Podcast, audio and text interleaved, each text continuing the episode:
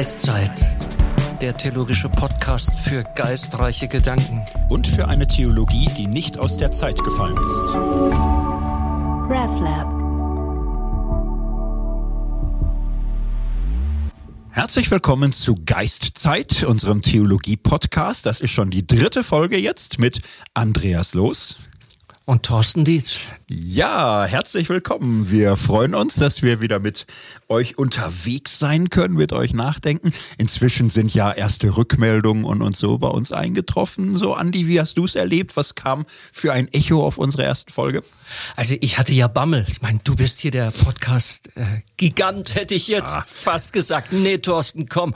Du hast schon viel mehr Erfahrung als ich und ich bin hier ja äh, mehr oder weniger blutiger Anfänger. Deswegen hat's mich äh, gefreut, dass wir sehr viel ermutigende und auch ja, beflügelnde Rückmeldungen bekommen haben. So ganz viele haben geschrieben, hey, wir sind gespannt und jetzt auch diese Reise durch die Schweizer Theologie. Wir wollen euch da folgen. Jemand schrieb, hey, 70 Prozent habe ich verstanden, 30 nicht und so. Und ja, das hat mich sehr ermutigt. Ähm, aufpassen, dass wir die Flughöhe gut einjustieren und, und nachjustieren, dass wir Theologie in diese Welt bringen, auf die Welt bringen und, und äh, äh beides aufeinandertreffen lassen lassen, äh, so dass auch Nicht-TheologInnen das nachvollziehen und verstehen und profitieren können. Ja. ja, und wir selbst wissen und verstehen ja längst nicht alles, also kleine Bruchstücke. Und wir reden nicht, weil wir so schlau sind, sondern weil wir lernen wollen. So, ne? Und man lernt eigentlich immer nur weiter, wenn man versucht äh, zu sagen, was man glaubt zu wissen, dann hat man die Chance zu merken, wo die offenen Dinge sind. In dem Sinne, wir quatschen hier, um zu lernen. Herzliche Einladung, einfach mitzumachen. Und da gibt es bei den Alten, bei denen, die vor uns gedacht und gelebt haben, wirklich viel zu holen. Mhm. Und ich denke, für mich ist es auch ganz wichtig, an den Punkten, wo ich mich heute frage, ja, kann ich das jetzt noch für wahr halten? Mhm. Sehe ich das wirklich so, wie ich das mal vor 20, 30 Jahren gesehen habe? Oft merke ich, ja, das sind die Gehilfinnen und Gehilfen, die mhm. äh, schon lange, lange vor mir ähnliche Prozesse durchgemacht haben, so dass ich mir selber auch auf die Schliche komme und manchmal auch freigesetzt werde und dann, ja, das musst du jetzt auch nicht mehr mhm. so, so glauben. Ja, hm, ja. ja ähm, Geistzeit heißt unser Podcast. Ähm, es gab auch Rückmeldungen zu diesem Begriff, auch zum, ja klar, dem Wort, das wir damit anteasern, äh, Zeitgeist. Dazu einfach mal ein paar Gedanken an dieser Stelle, weil wir hatten ja soziale Medien auch geteilt, Zeitgeist manchmal ein schwieriges Wort. Ähm, mal eine kleine Sortierung. Es gibt ein pejorativen Gebrauch des Wortes Zeitgeist, einen abwertenden. Dann meint Zeitgeist das, was die Menge denkt, ich aber nicht, weil ich schlauer bin. So, und in diesem Sinne wird das Wort oft gebraucht, ist heute richtig gängig geworden, dass Leute sich von dem Zeitgeist abgrenzen. Das muss ich aber ganz ehrlich sagen, das ist oft ein sehr langweiliger, auch schwacher Begriff von Zeitgeist, weil er ah, irgendwie Hauptsache dagegen so. Ne? Das ist für uns eigentlich das Uninteressanteste. Es gibt ein anderes Verständnis von Zeitgeist, das ist für uns viel interessanter. Das hat eine lange Geschichte. Das ist im deutschen Idealismus im Grunde entwickelt, bei Herder schon, bei Hegel, äh, bei den beiden beiden, von denen wir sagen, sie haben im Grunde das geschichtliche Denken wirklich zum Zuge gebracht in der Philosophie, in Weltanschauungsfragen, dass sich Denken entwickelt und dass man schon auch schauen muss, wo wird gedacht und wann wird gedacht. So, und das ist sehr, sehr anspruchsvoll. Hegel hat ein Riesensystem entwickelt, wie der objektive Geist einer Zeit durch Prozesse sich hindurch entwickelt und äh, manchmal kommst du eben hinter bestimmte Schwellen nicht zurück. So, da ist wirklich bei allen was was passiert. Das ist etwas, was fortgesetzt wurde von Leuten wie Wilhelm Dilthey oder Karl Jaspers geistige Situation unserer Zeit. Das wird bis heute fortgesetzt, also etwa postmoderne Ja oder Nein. Hier geht's um die Mentalität einer Zeit. Hier geht's um die Grundvoraussetzungen und Fragen, die alle teilen. Das finden wir sehr, sehr wichtig. Das ist aber eine anspruchsvolle Frage, eine sehr anspruchsvolle Frage. Nicht einfach die Majoritätsmeinung. So, und diese Frage hat aber ein Problem. Sie kommt schlecht damit klar, wenn Pluralität besteht, wenn Streit, Vielfalt, oft also heute zum Beispiel, was ist denn der Zeitgeist heute in Deutschland oder in der Schweiz? Es ist sehr kompliziert, anspruchsvoll. Es gibt noch einen dritten Begriff von Zeitgeist und mit dem warst du stark unterwegs die letzten Jahre, Andi. Ja, unbedingt. Ähm, und das sind auch die letzten großen Studien, die, äh, die es dazu gibt. Maike Oergel hat, äh, ich glaube, das ist ihre Doktorarbeit darüber geschrieben und äh, es geht um Zeitgeist und der Titel ist ein englisches, englisch in der englischer Sprache verfasst, How Ideas Travel. Das heißt, sie sagt, Zeitgeist, das ist die Dynamik, das ist die Energie, durch die neue Ideen, neue Vorstellungen äh, in ihren, sich ihren Weg in die Welt bahnen. Das ist ein ganz interessanter Gedanke, weil es gibt ja tatsächlich nicht den einen Zeitgeist. Und selbst wenn wir jetzt Zeitgeist profilieren in einem in einem, ähm, in einem Gang durch die Zeit, also diachron, und gucken jetzt zurück und sagen, in der Epoche war es das, in der Epoche war es das, und, und dann verstehen wir unseren eigenen Zeitgeist heute im Vergleich mit denen. Das Problem dabei ist, auch in der Vergangenheit haben wir im Rückblick so immer nur Kunde von dem, was sich durchgesetzt hat. Aber der Zeitgeist im 17., 18., 19. Jahrhundert zu den, in den unterschiedlichen Epochen dort, äh, das war natürlich natürlich, das waren viele Zeitgeister und äh, einer hat sich durchgesetzt. Warum sind die anderen abgeebbt? Ähm, und deshalb gibt es in der neueren Forschung eben schon den Hinweis darauf, dass man sagt, um wirklich jetzt Zeitgeist zu erfassen, darf man sich nicht an den Erfolgreichen, an den Mächtigen, an den, an den Schreiberinnen und Schreibern, an die Eliten, die das dann auch uns überliefert haben, orientieren, sondern wir müssten eigentlich reingehen, wir müssten die, äh, die Kataloge der Kaufhäuser und äh, lesen und studieren. Wir müssten Briefe, wir müssten Zeitungen, also das ganze Quellmaterial für Zeitgeist. Und dann kommt die, äh, die, ähm, die neuere Zeitgeistforschung, nenne ich das jetzt mal, äh, in Person von, von Christine Fratz. Und sie versteht Zeitgeist jetzt ganz stark auch noch einmal nicht einfach nur intellektuell, sondern äh, von der Sehnsucht her, emotional. Mhm. Äh, Zeitgeist, das ist die äh, diese sehnsuchtsgeladene und und sehnsuchtsgetriebene Kraft, die uns äh, erinnert an das, was nicht mehr lebensdienlich, was nicht mehr lebensvoll ist, was nicht mehr verheißungsvoll ist, ähm, an das, was das Zeitliche segnen darf, ja, also alte Zeitgeister, die sich schon kristallisiert oder die schon äh, haben oder die geronnen sind, werden abgelöst durch einen neuen Zeitgeist. Und das hat mit der Sehnsucht der Menschen nach Ganzheit, nach Lebendigkeit und nach Verbundenheit zu tun. Mhm. Also diese neuere Zeitgeistforschung, ähm, diese neueren Ansätze, finde ich nochmal eine echte Ergänzung mhm. gegenüber dem, was wir bisher an Zeitgeist haben. Ja, ja genau. Und ich denke, das beides äh, zusammenzukriegen, das wäre die Kunst. Ne? Also zu verstehen, was ist im Grunde, ja, die, die Mentalität, die äh, voraus, äh, vorauszusetzenden Fragen, die alle irgendwie haben. Und wo ist das Neue? Wo ist das Dynamische dabei? Und ich denke, gute Theologie schafft im Idealfall ja beides. Ne? Also sie kann Menschen in ihrer Zeit ansprechen, so dass sie verständlich ist im Rahmen einer bestimmten Mentalität. Sie geht aber auch nicht auf in ihrer Zeit. So, sondern sie glaubt, äh, von Impulsen herzukommen, die eigentlich über jede Zeit hinausführen. Sie fragt also auch, was ist in unserer Zeit nicht da? Was kommt zu kurz? Welche Sehnsucht ist ungestillt? Welche größere Hoffnung ist für uns mit der Geschichte Gottes verbunden? So, und in dem Sinne gucken wir mal. Ne? Im Rückblick sieht man ja immer klarer. Zeitgeist einer Zeit heute ist sehr schwer. So, wir haben heute das Thema Adolf Schlatter, ein Theologe zwischen den Stühlen. ja, damit werden wir uns heute beschäftigen. Äh, und wir haben ja echt das Glück, ne? wir haben die Expertise hier äh, im Haus, Adolf Schlatter. Äh, Andi, du hast über ihn promoviert, du hast dich viel mit ihm beschäftigt. Ich weiß hoffentlich genug, um kluge Fragen stellen zu können. Wir gehen jetzt einfach mal durch. Wir werden erstmal einen Überblick geben über sein Leben. Dann werden wir fragen, was ist in seiner Theologie wesentlich geistreich bis heute anregend. Und dann aber auch fragen, wo war er vielleicht damals schon aus der Zeit gefallen oder heute so und was bleibt? Ja. Das ist äh, echt vielverheiß, also vielversprechend. Und äh, dieses zwischen den Stühlen. Also kannst du dem was abgewinnen, dass man sagt, wenn jemand von allen möglichen Seiten kritisiert wird, dann, hm. dann macht er auch was richtig? Ich glaube, die meisten, an die wir uns heute erinnern, saßen irgendwann zwischen den Stühlen. Ja. Das heißt, sie waren nicht zufrieden mit den fertigen Kästchen und haben sich da reingesetzt, sondern wollten was Eigenes und Neues. Darum kennen wir sie noch. Aber also Schlatter ist nicht der Einzige zwischen den Stühlen. Die meisten Guten waren es irgendwann. Aber er ist ein typischer Theologe und bei ihm passt das jetzt richtig gut. Was ist das für ein Mann? Kannst du uns da mal so ein bisschen ranführen? Ja, mir fällt das immer wieder ja. auf, dass äh, manche in der Schweiz gar nicht wissen, dass er Schweizer ist. Also selbst wenn man ihn mhm. überhaupt noch kennt, ah, was, der war Schweizer Theologe? Ja, er war St. Galler, mhm.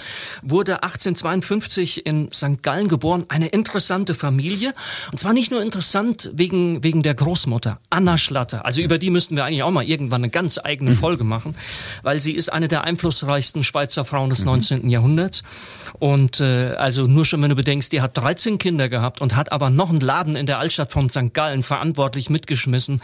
Das war eine, nicht nur deshalb eine interessante Frau, sie war im intensivsten Austausch, in Diskussionen mit allen möglichen äh, Geist Tigen und geistlichen äh, Größen ihrer Zeit ähm, in einer ökumenischen äh, äh, Weite. Äh, das ist das ist wirklich äh, vorbildlich. Also große Weltoffenheit und Weite. Und das ist dann auch bei den Eltern von von Adolf Schlatter, bei Stefan Schlatter und Wilhelmine Schlatter Steinmann hm. ist dieses Moment auch direkt dabei, weil Stefan Schlatter hat sich von der liberalen Landeskirche losgesagt und hat sich eifrigst engagiert in einer freien evangelischen Gemeinde in St. Gallen, während die Mutter ähm, von, von Adolf Schlatter der Landeskirche treu geblieben ist und hat auch ihre Kinder mit dahin genommen. Also, also das ist auch die, die Heimat. Aber so kommt Schlatter von Anfang an hm. in diese, ja, in, in diese, in diese Lücke, in diesen Raum mhm. zwischen zwischen freikirchlich, zwischen, zwischen konservativ, äh, pietistisch, erwecklich einerseits äh, und, und äh, dann dem, naja, also mhm. das, das Landeskirchliche, mhm. äh, wie, wie, wie wird man das beschreiben für die damalige Zeit? Ja, und da muss man ja sehen, Landeskirche hatte damals innere Auseinandersetzungen, hatte Kämpfe, ne? die mhm. positiven, die liberalen und, und so, und da waren sie mittendrin. Für den Vater war die Entwicklung der Landeskirche ja so gravierend, dass er wirklich gesagt hat, ich bin raus, ich will Jesus Nachfolger sein, ich schließe mich einer bibeltreuen Gemeinde an.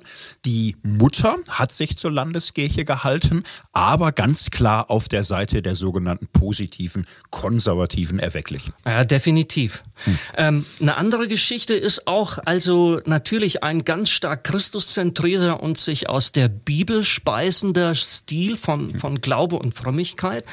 Aber Schlatter bezeugt und erzählt das immer wieder, dass, ähm, dass eben eine hohe Offenheit auch für die Schönheit der Schöpfung da war. Also Schlatter kann sagen, mein Elternhaus war mein Paradies. Acht Kinder, die Eltern, wir waren glücklich, wir haben zusammen gespielt, wir haben die Natur kennengelernt.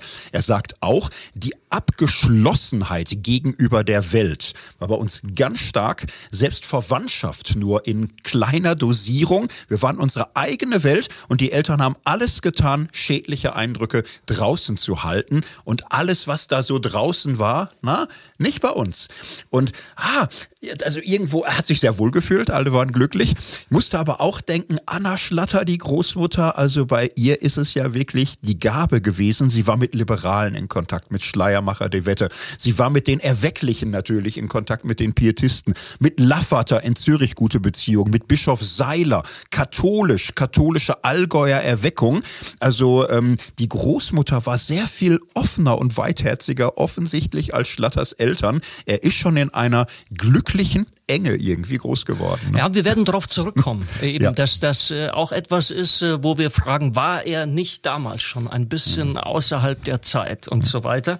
Ähm, ja, komm, äh, äh, sieben, äh, er war Nummer sieben von neun Kindern, äh, hat dann in St. Gallen Gymnasium äh, ähm, absolviert, äh, da schon eine Hochbegabung entdeckt, gerade für Sprachen. Dann hat er in Basel und in Tübingen Theologie und Philosophie studiert, wird 1875 in St. Gallen ordiniert Und jetzt kommt er hier in unsere Nähe, Thorsten. Wusstest du das? Also, er macht sein Vikariat in Kilchberg am Zürichsee und dann springt er als Vertretung ein in der Kirchgemeinde Neumünster in, in, in Zürich. Äh, fand ich auch nochmal interessant, das zu sehen. Und schließlich wird er Pfarrer in Kesswil, das ist im, das ist im Thurgau. Was sich hier schon abzeichnet ist, ich meine, wenn ich mich erinnere, dass man sich in Neumünster eben auch so eher einen konservativeren, äh, konstruktiven äh, äh, ähm, Pfarrer gewünscht hat, der die Dinge dann nochmal in Ordnung bringt und so. Und das wird sich fortsetzen, wenn wir sehen, äh, wie das bei ihm mit der akademischen Laufbahn äh, gekommen ist. Ähm, 1878, Susanna Schob, die heiratet er und beide werden fünf Kinder haben. So, und jetzt geht's los. 1880 wird er Privatdozent für Neues Testament an der Uni Bern. Und wie es dazu kam, ist folgendes. Konservativ, kirchlich-pietistische Kreise hatten sich zunächst in der evangelischen Gemeinschaft so versammelt, geeint und dann auch zum evangelisch-kirchlichen Verein zusammengeschlossen. Und die wollten in der liberal ausgerichteten theologischen Fakultät eine positive Theologie etablieren und Schlatter erschien ihnen der passende Mann dafür. Also es war so eine Art, naja, kann man sagen, Stiftungsprofessur, sowas, mhm. also was so von außen finanziert ist, ja, also mhm. von denen kam dann auch das Geld. Dann kommt Doktorarbeit über Johannes den Täufer, dann die Habilitation, die haben es ihm schwer gemacht. Hm. Thorsten, genau, die wollten ihn ja gar nicht haben, wirklich. Ja. Ne? Also er wurde ihnen aufgedrängt. Man muss dazu vielleicht auch noch mal sagen, weil es viele wahrscheinlich nicht mehr vor Augen haben, die Schweiz nimmt im 19. Jahrhundert ja eine viel liberalere Entwicklung als Deutschland. Deutschland gab es eine gescheiterte 48er Revolution. Deutschland wandert danach Richtung Preußentum, Kaisertum, Autoritatismus, Obrigkeitsstaat, Untertanmentalität. Die Schweiz Schweiz ruckelt sich in mehreren Schüben Richtung demokratische Haltung, minus Frauengleichberechtigung, traurig. Aber das hat länger gedauert. Ah, viel länger. Aber ansonsten hast du also ab 48 eigentlich ziemlich demokratisches Bewusstsein, liberales Bewusstsein, so was damals Kirche und Staat eng verbandelt durchschlägt, auf den Staat wie auf die Kirche. Heißt, in der Schweiz gab es dann intensive Auseinandersetzungen in der Kirche das alte Lehramt, die alten Bekenntnisse, zweites helvetisches Bekenntnis hier in, in Zürich und so, da sagten die Liberalen, so ein Bekenntniszwang ist unmöglich. Äh, liberales Christentum heißt äh, Glaubensfreiheit, Gewissensfreiheit, jeder glaubt aufgrund der Bibel, was er vor Gott verantworten kann. So, und es gab in der Schweiz welche, die gesagt haben, ach, wir können doch die Bekenntnisse und den Glauben der Kirche nicht aufgeben. Aber in allen Schweizer Kirchen hat sich das durchgesetzt. Abschaffung der Bekenntnisse als äh, pflichtmäßige Grundlage von Glaube und Lehre. Bekenntnisfreiheit ist im Grunde die Mehrheit an den Fakultäten und in den Kirchen. Es gab aber immer ein ziemliches Lager, was damit fremdelte und äh, Schlatter gehört zu denen, die sagten, ja, okay, kein Bekenntniszwang. Das wollte der Pietismus ja auch nie. Aber wir bräuchten doch eine stärkere Bekenntnisorientierung. Und da kommt so diese Unterscheidung her zwischen den Positiven, die auf den gegebenen Glauben sich stützen, und den Liberalen, die sagen natürlich Tradition ja, aber modern, vernünftig, eigenständig in aller Gewissensfreiheit. Und das ist in vielen Bereichen der Schweizer Kirchen und der Fakultäten ein Kampf gewesen. Manchmal so geklärt, dass man gesagt hat, dann kriegt die Gemeinde eben einen positiven und einen liberalen Pfarrer oder die Fakultät kriegt positive und liberale. In Zürich war das ganz, ganz lange. Jeder Lehrstuhl doppelt besetzt, positiv und liberal. Und da ist Schlatter mittendrin. Das bestimmt eigentlich sein ganzes Leben so, diese Kampfordnung. Und das ist natürlich in gewisser Weise auch so die, ein bisschen an der reformierten DNA. Mhm. Die Bekenntnisfreiheit, nicht nur als, jetzt ist die Kirche das äh, lästige Bekenntnis mhm. los, sondern jetzt positiv mhm. formuliert. Jeder Einzelne ist frei, mhm. selber zu bekennen und seinen Glauben zu bezeugen, zu, zu artikulieren, selber denken. Mhm. Ja? ja? Das, äh, das, das finde ich äh, hier ganz stark. Wird noch interessant mhm. sein. Ähm, ob Schlatter diese Swissness nicht so ein bisschen auch ins deutsche Luthertum gebracht hat und an die deutschen Universitäten. Kommen wir vielleicht gleich äh, äh später ja. noch, noch drauf. Mhm. Aber eben Schlatter hat, also die das war nicht einfach für, für die Fakultät. Mhm. Das war aber auch nicht einfach für Schlatter. Sie haben es ihm äh, dann mit der Habilitation auch echt schwer gemacht. Ich habe es mhm. nochmal nachgelesen. Also sie haben tatsächlich von ihm fünf mündliche Prüfungen in fünf Hauptfächern mhm. verlangt und er musste acht schriftliche Klausurarbeiten schreiben. Ich glaube, mhm. das ist in einer Woche musste, musste er dann da antanzen. Mhm. Und äh, man hat gesagt, du, du, äh, du bekommst die Lehrerlaubnis nur mit, mit der Bestnote hier Magna Cum Laude. Ja? Mhm. Und er hat es geschafft, mhm. aber das war schon heftig. Ähm, ähm, 1888 dann Berufung an die Greifswalder Theologische Fakultät. Und ich glaube, es ist relativ schnell gesagt, warum er das angenommen hat. Ähm, er hat sich, er hat gute Beziehungen in, in Bern gehabt hat sich da auch wirklich äh, reingegruft. Sie haben ihn dann auch zum außerordentlichen Professor mhm. gemacht. Ja. Aber da war natürlich in Greifswald, da war eine Fakultät, wo er sagte, ja, es braucht eben auch mal, es braucht ganze theologische Fakultäten, mhm. wo man gemeinsam mit Team Spirit mhm. wirklich ja. eine positive, eine bekenntnisorientierte Theologie verfolgt. Mhm. Das war sozusagen das Ideal, was er sich erträumt hat. Und mhm. dort gab es massig Studenten. Also mhm. er hat gesehen, sein Vorgänger da, ich weiß gar nicht mehr genau, wer das war, ist ja auch egal, der hatte 200 Leute im Hörsaal mhm. sitzen und da erhoffte sich Schlatter natürlich auch nochmal eine richtig fruchtbare, äh, äh, ähm, ja auch auch wirksame äh, ähm, Zeit, äh, ja. wo, wo er Leute prägen kann. Ja? ja, das ist spannend. Also in Bern, nicht? er beschreibt das so in seinem Rückblick auf sein Leben. Nach der Habil, nach dem Kampf, habe er im Grunde dem Kollegium angeboten, lasst uns zusammenarbeiten. Ich will bei euch lernen, ich will mich einbringen. Die hätten ihn aber abtropfen lassen. Ne? Und er hätte sich so im Kollegium, er kam klar, aber es gab keine Denkgemeinschaft. So, und in Greifswald letztlich Hermann Krämer, ganz, ganz wichtiger Mann, Lutheraner, erwecklich fromm, äh, auch kirchenpolitisch jemand, der wahnsinnig geguckt hat, dass er wirklich fromme, pietistisch positive Leute an die Fakultäten kommen. Der hat im Grunde mit der Politik so den Deal gehabt, Greifswald ist eine positive, fromme Universität. Eine Insel der Glückseligen. genau, hier wollen wir das ganze Liberale nicht.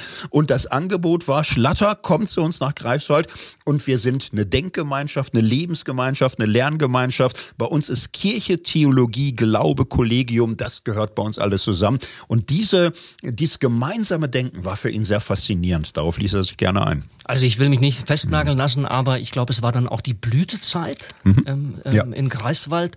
800, 900 äh, Theolo ja. Theologiestudierende, kann das sein? Ich, äh, es war sehr, sehr voll. Er hatte hunderte von Hörern, weil diese Positiven waren, also in der in den Fakultäten standen sie unter Druck. Es gab viel mehr liberale Menschen aus der Ritschel-Schule, Freisinnige und, und, und so weiter. Aber die Menschen, die Theologie studieren wollten, die meisten kamen aus frommen, erwecklichen Hintergründen und vielen frommen jungen Menschen sagte man, geh nach Halle, da ist der Martin Kehler, gläubiger Mann. Geh nach Greifswald, da sind Krämer und Schlatter. Und die hatten die Bude voll. Ne? Die haben im Grunde ganz stark auch mit diesem erwecklichen Milieu in den Kirchen zusammengearbeitet. Aber es war nicht einfach für Schlatter. Und ich habe äh, ein sehr bewegendes Selbstzeugnis von ihm gefunden, mhm. wo er äh, mal klar macht, wie sich das angefühlt hat, wenn du als Schweizer hoch in das flache äh, äh, Gebiet und das platte Gebiet äh, Norddeutschlands da an, mhm. äh, unmittelbar an der Ostseeküste gehst. Äh, ich lese das mal vor, es ja. ist in Ordnung. Originalton, ja, total. Sehr schön. Originalton Schlatter. Er, schreibt, nicht die Pracht der Schweiz kettete mich an sie. Ich gab sie sorglos her. Ich wusste zwar, dass sie schön ist und habe ihre Schönheit reichlich genossen und meiner Jugend äh, in den ungezählten Tagen, als wir vom Sentis bis zum Bodensee streiften, in Kilchberg und Neumünster, wo ich bei jedem Gang Gang zur Kirche den Zürcher See vor mir sah. Und vor allem in Bern, wo ich auf dem Balkon meines Studierzimmers die Berner Alpen sah und wo die zwar selten, dafür aber doppelt genossenen Ferientage mich in die herrlichsten Winkel der Schweiz führten. Als ich aber in der pommerschen Ebene stand, die nicht die nichts als Ebene ist, spürte ich, wie fest wir in unsere Umgebung hineingebettet sind.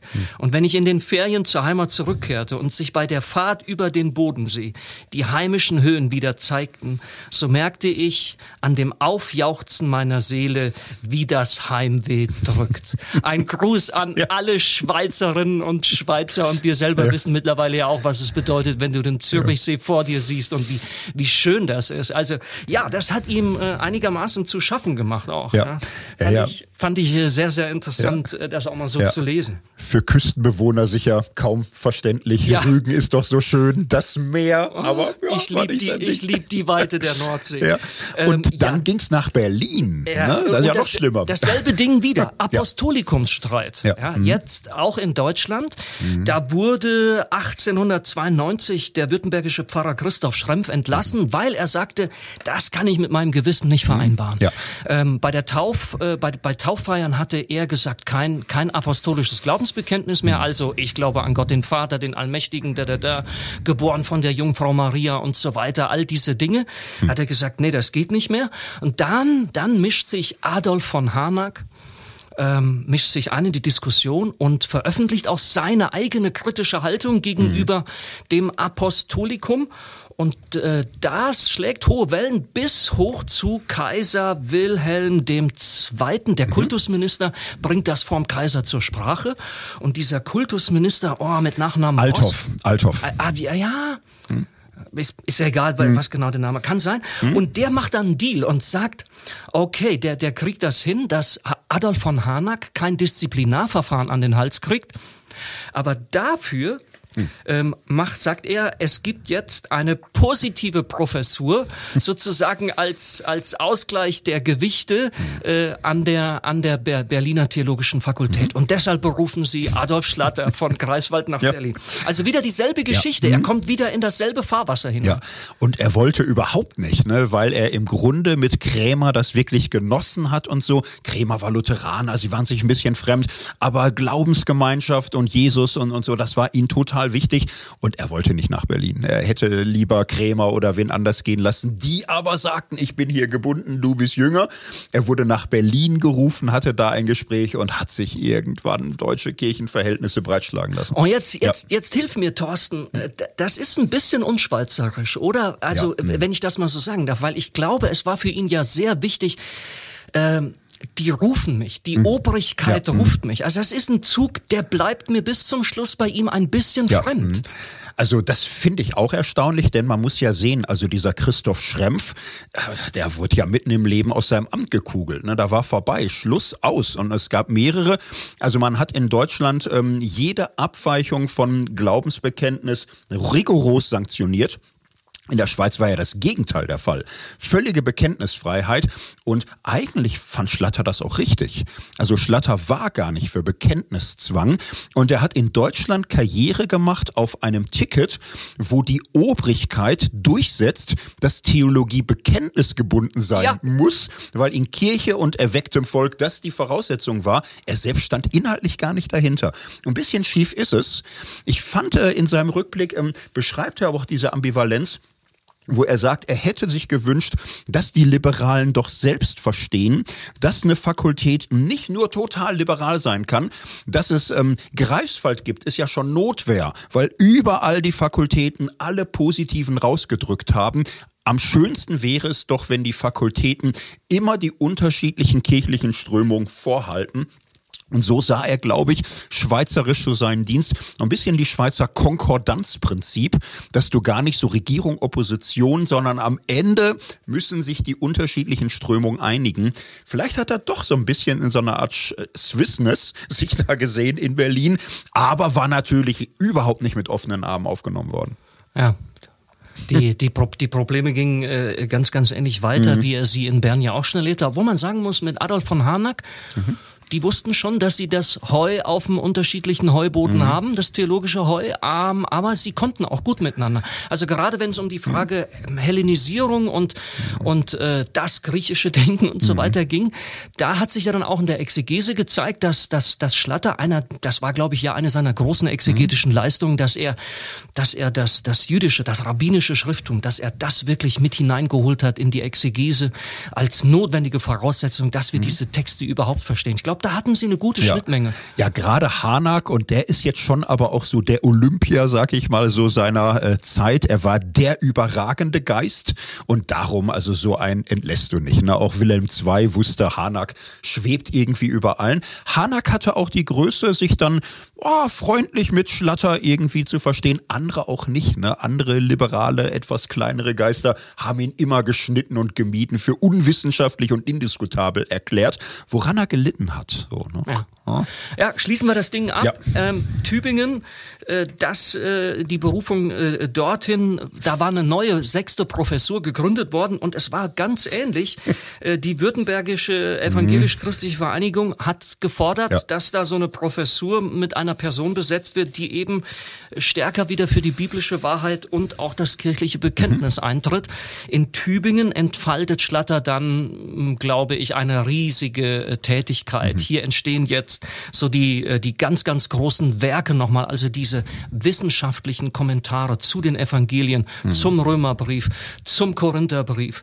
Es entsteht hier, und da sind wir schon bei den Hauptwerken mhm. in meiner, meiner Meinung mhm. nach, es entsteht hier diese Trilogie, zwei Bände Theologie des Neuen Testamentes, mhm. ja, also die Geschichte des Christus, Theologie der Apostel, mhm. und dann hängt er dann im Zusammenhang damit äh, direkt eine Dogmatik dran und ein paar Jahre später dann auch eine Ethik. Also das ist schon enorm, was der gemacht hat, auch noch nach seiner Emeritierung mhm. 1922, hat seine Lehrtätigkeit teilweise fortgesetzt mhm. und heftig, heftig geschrieben, was gar nicht selbstverständlich ist, weil ähm, 1907 stirbt seine Frau. Mhm. Und das hat ihn mega mitgenommen. Mhm. Da dachte er für, für, für einige Zeit auch, jetzt, also jetzt ist auch für ihn so das Ende gekommen und, und kommt da überhaupt noch was und so. Es war schon, das, mhm. das hat ihn ziemlich, äh, ziemlich da in so eine Art ja. Depression geschickt. Mhm. Aber umso schöner, dass, dass er sich, äh, dass, dass ihm da nochmal so eine, so eine äh, kreative und äußerst mhm. wirksame Schaffenszeit auch ja. geschenkt worden ist. Naja, und am 23. Mai 1938 ja, da hat die Hölle eigentlich schon fast angefangen loszubrechen, mhm. ja, mittendrin, so kurz, kurz vorm Zweiten Weltkrieg.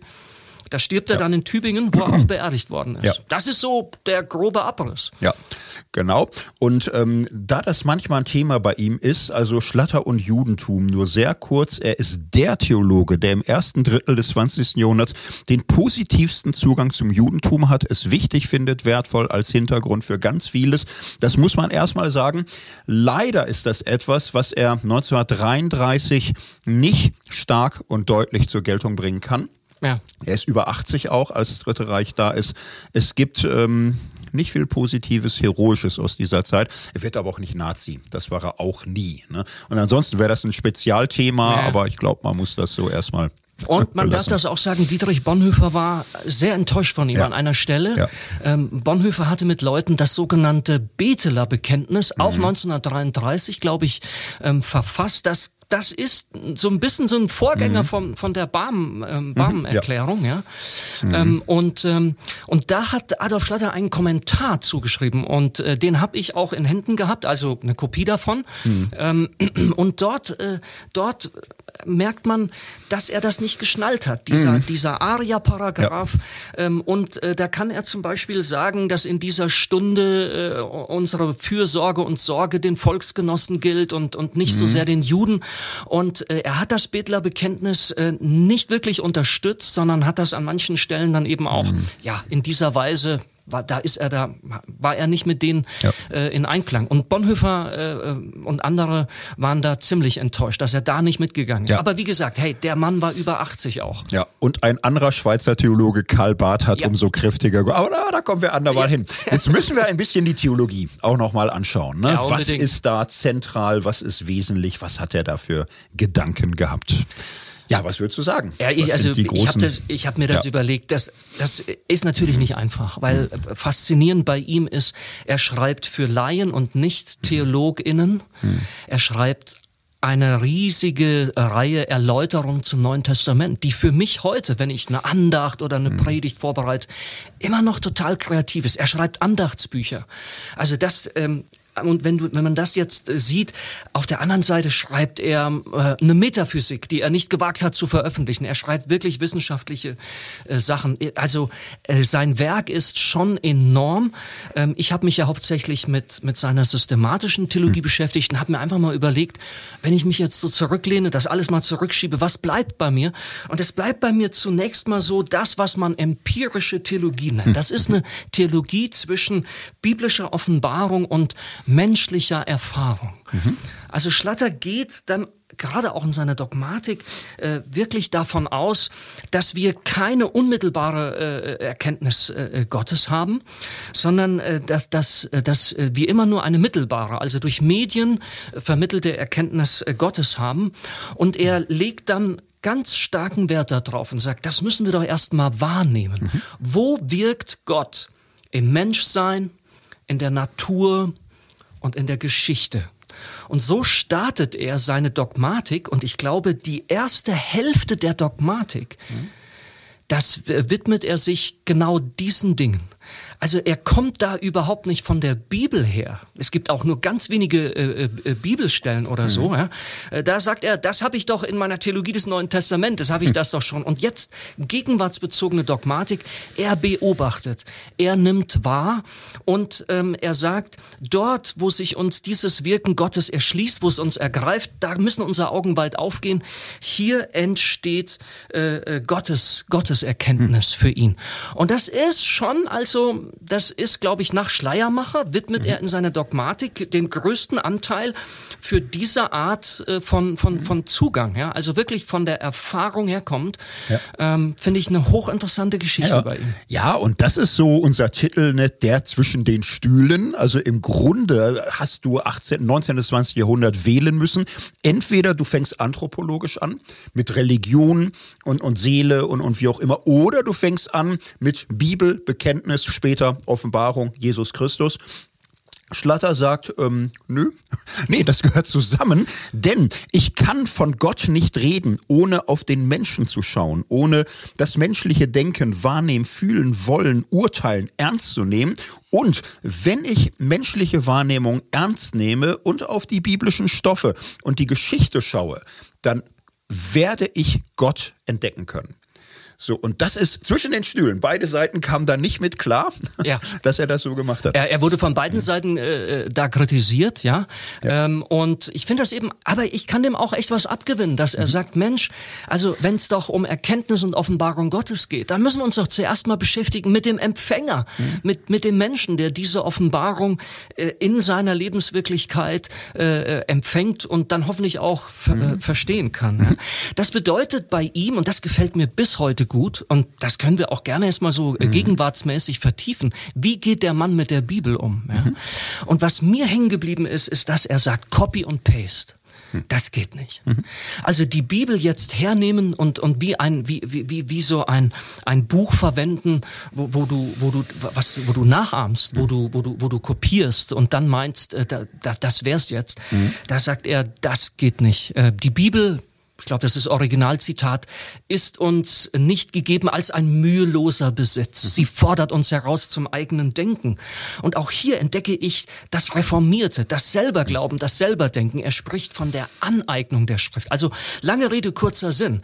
Ähm, er nimmt die Bibel nicht einfach nur und sagt, so, das ist jetzt die Offenbarung Gottes und das, das gibt dir jetzt die Selbsterkenntnis und damit sind die Fragen geklärt, sondern er sagt, nein, nein, die Bibel ist uns von Gott gegeben als ein Mittel, dass wir mhm. denken und und sehen lernen. Das heißt, gerade wer die Bibel ernst nimmt, wendet sich jetzt mit Entschiedenheit dem Menschsein zu. Ja, wendet sich mit Entschiedenheit einer einer Theologie der Natur. Ich sage bewusst nicht natürlichen Theologie, aber einer mhm. Theologie der Natur äh, und auch der Geschichte zu.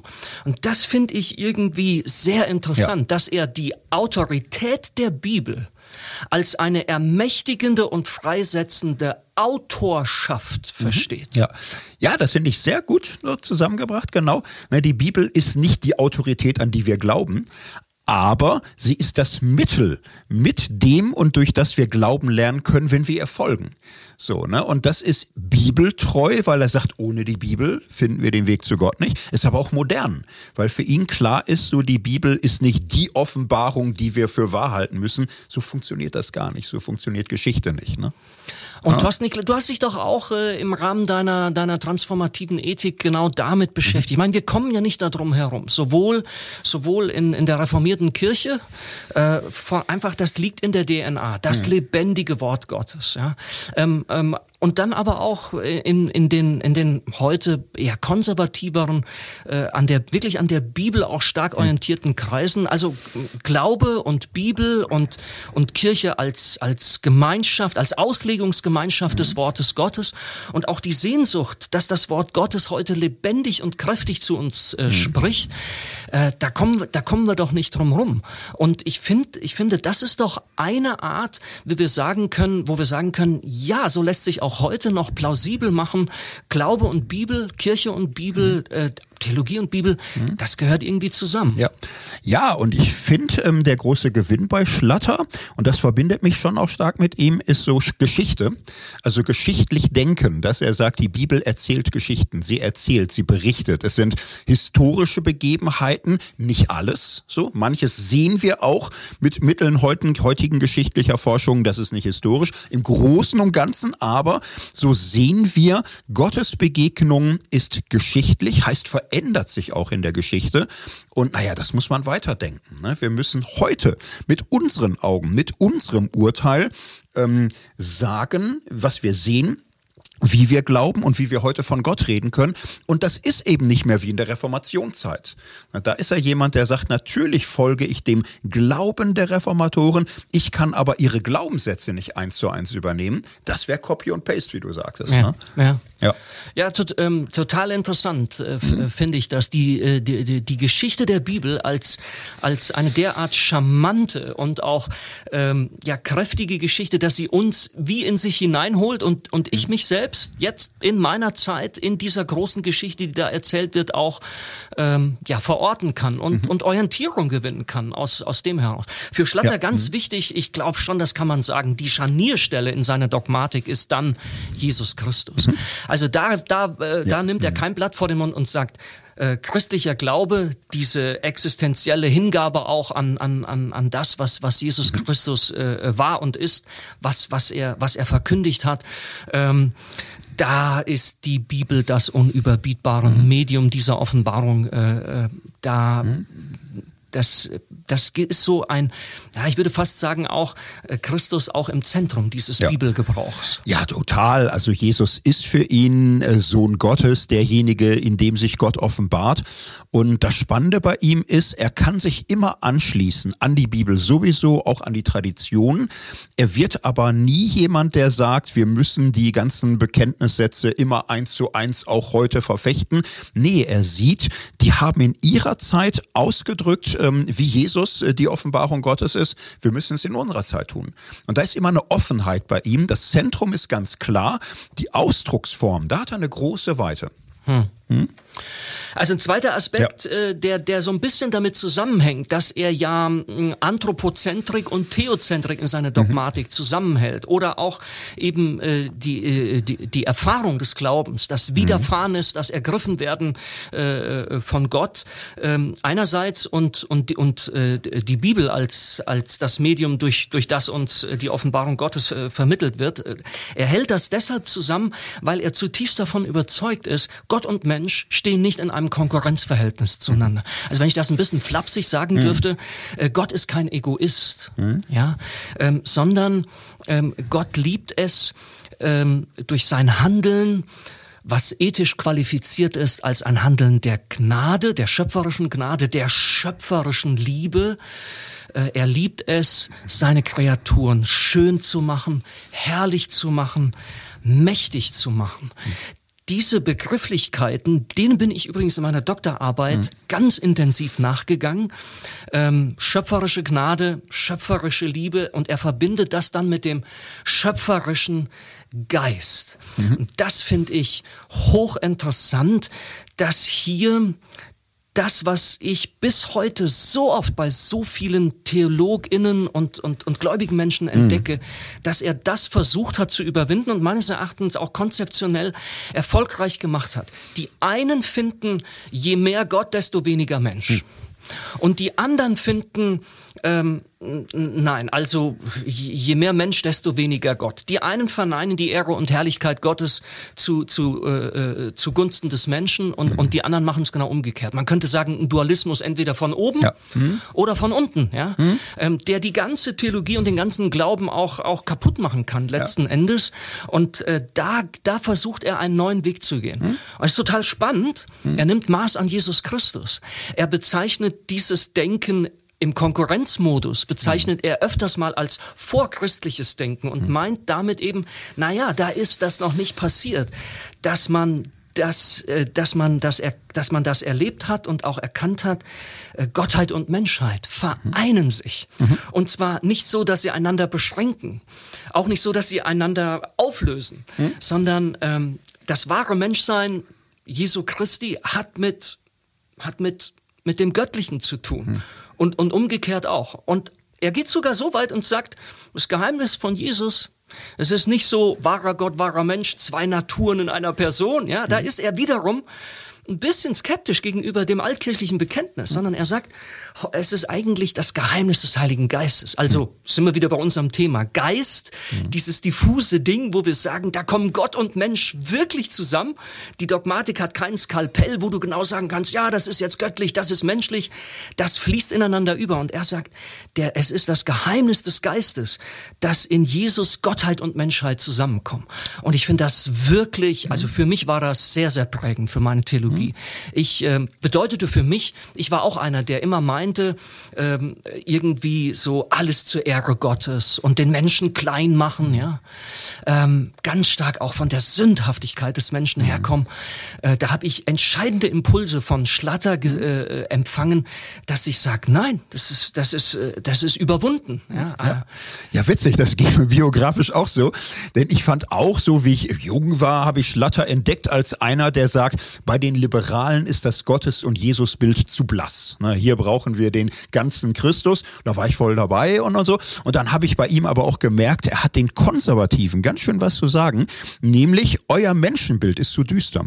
Ihr seid immer nur so Sünde, wir sind völlig verloren, alles in uns ist verkehrt und so. Und Jesus allein ewiges Leben, Halleluja. Äh, nein, also der Mensch ist Gottes Geschöpf. Äh, Jesus wurde Mensch. Und wie können wir ernsthaft von Gottes Herrlichkeit reden, wenn wir sein Meisterwerk, den Menschen, ständig schlecht reden und nicht in der Lage sind, das Schöne, das Große, das Wunderbare, Kreative, Innovative, all das, was in uns Menschen steckt, zu würdigen. So, und das kann man bei Schlatter tatsächlich lernen. Ein positives Menschenbild ohne dass er je Sünde oder sowas in Frage gestellt hätte. Ah, dafür war er Realist genug, ja, ja dass er mhm. das, dass er gesagt hat, da, es, es gibt da etwas, mhm. Äh, was auch immer das ist, was wir damit mit mit mit Sünde ähm, ähm, bezeichnen, mhm. auch auch überhaupt nicht mit einer Hochdosis an Moralin. Und doch sucht er auch auch ein bisschen im Unterschied zu Hermann Kremer, diesem mhm. diesem äh, lutherischen äh, Bibeltheologen in Greifswald, mhm. mit dem er da ja so eine tolle Freundschaft auch geistlich gehabt hat. Also er setzt sich da von dem ab und versucht eben ähm, Theologie und, und Glaube zu entwerfen und, und ähm, nimmt diese, dieses, diese Priorisierung der Sünde und der Sündhaftigkeit des Menschen, ähm, die, die nimmt er da äh, beiseite.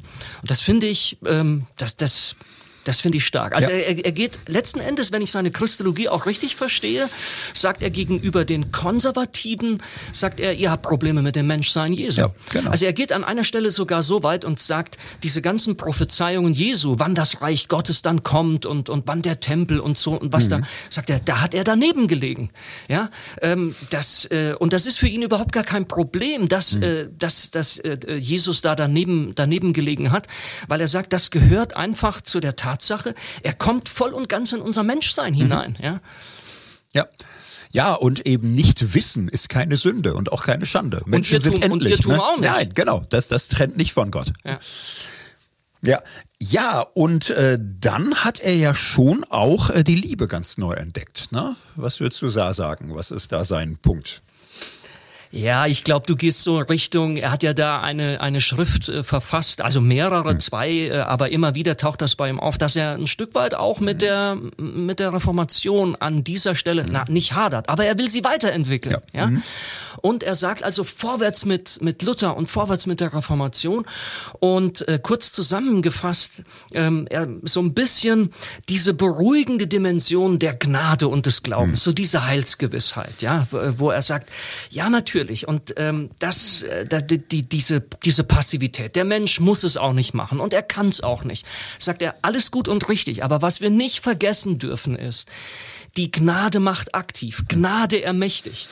Und ähm, wenn wir es, wenn wir jetzt nicht nur den Glauben, sondern den mit dem Glauben ja einhergehende Liebe auch äh, ähm, mhm. äh, berücksichtigen und, und, äh, und äh, in, in Erwägung ziehen, dann entsteht hier wirklich auch die Hingabe an das Leben, die Hingabe an die Menschen, der Dienst des Christen. So mhm. heißt auch ja. diese sogenannte Dienstschrift von, von Schlatter, wo er versucht, die Reformation ein Stück weit aus einer gewissen Engführung mhm. zu befreien. Oder wie siehst ja. du das? Ja, absolut. Und da würde ich jetzt auch wirkungsgeschichtlich sagen, nicht? Also es gab ja Luthertum in der Haltung, in der Gesinnung, in der Kirche, Untertanstaat, Obrigkeitsstaat, auch so eine quietistische Rechtfertigungslehre, wo die ganze Theologie raussteuert auf die Rechtfertigung Rechtfertigung des Sünders.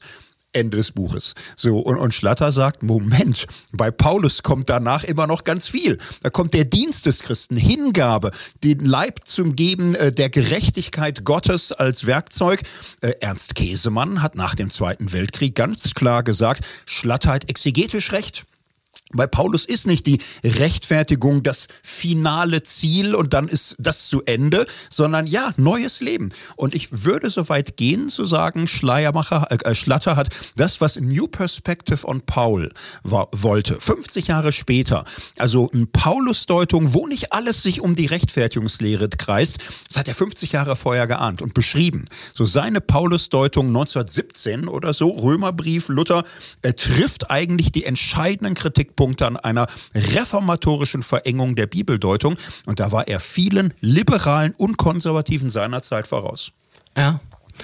Und ähm, was, was dann eben auch dazu führt, was ich an sein, an, was ich an seiner Theologie immer wieder so schön finde, die Liebe ist nicht nur das Thema, über das er redet, hm. Thorsten, sondern ähm, er will eben eine Theologie der Liebe entwerfen, die in ihrem Vollzug, in der Art, hm. wie sie arbeitet, wie sie kommuniziert, äh, die das beherzigt. Deswegen, deswegen verbindet, er sagt, die Liebe Gottes ist die reine Wurzel der Theologie auf allen mhm. Ebenen. Das mhm. glaubt in irgendeiner Einführung in die Theologie oder ähm, in einem Aufsatz über den Erfolg und Misserfolg im Theologiestudium. Und das bedeutet für ihn eben, wenn wir es wirklich mit Liebe zu tun haben, dann kommt dieser Eros, der wahrnehmen will, der erkennt, kennen will. Das hm. ist das eine.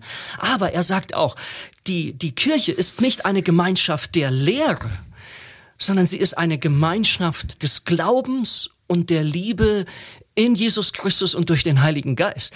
Und deswegen ist ihm das ganz, ganz, ganz wichtig. Wir können doch zusammenarbeiten in Liebe, auch wenn wir theologisch konträre, sehr unterschiedlich voneinander abweichende Standpunkte vertreten. Finde ich vorbildlich. Mhm. Ja, absolut. Ich glaube, unsere Zuhörenden haben gemerkt, wir sind ein bisschen Fanboys. Oh ja. ja. Wir räumen alles ein, darum ja die biografischen Folgen am Anfang. Und ich glaube, wir müssen uns jetzt aber echt nochmal zwingen zu fragen, was war was falsch bei ihm? Ist er irgendwo aus der Zeit gefallen? Wird dir da was einfallen? Ja, also, Schaffst du das? Ähm, äh, muss ich schon sagen, einerseits, ja. ich mag seine Theologie des Staunens, ja, mhm. wo er sagt, ach Leute, nicht immer so am Negativen orientieren, nicht, mhm. nicht an dem, was schief liegt mhm. und schief geht in unserer Welt. So viel funktioniert. Der Erkenntnisakt funktioniert.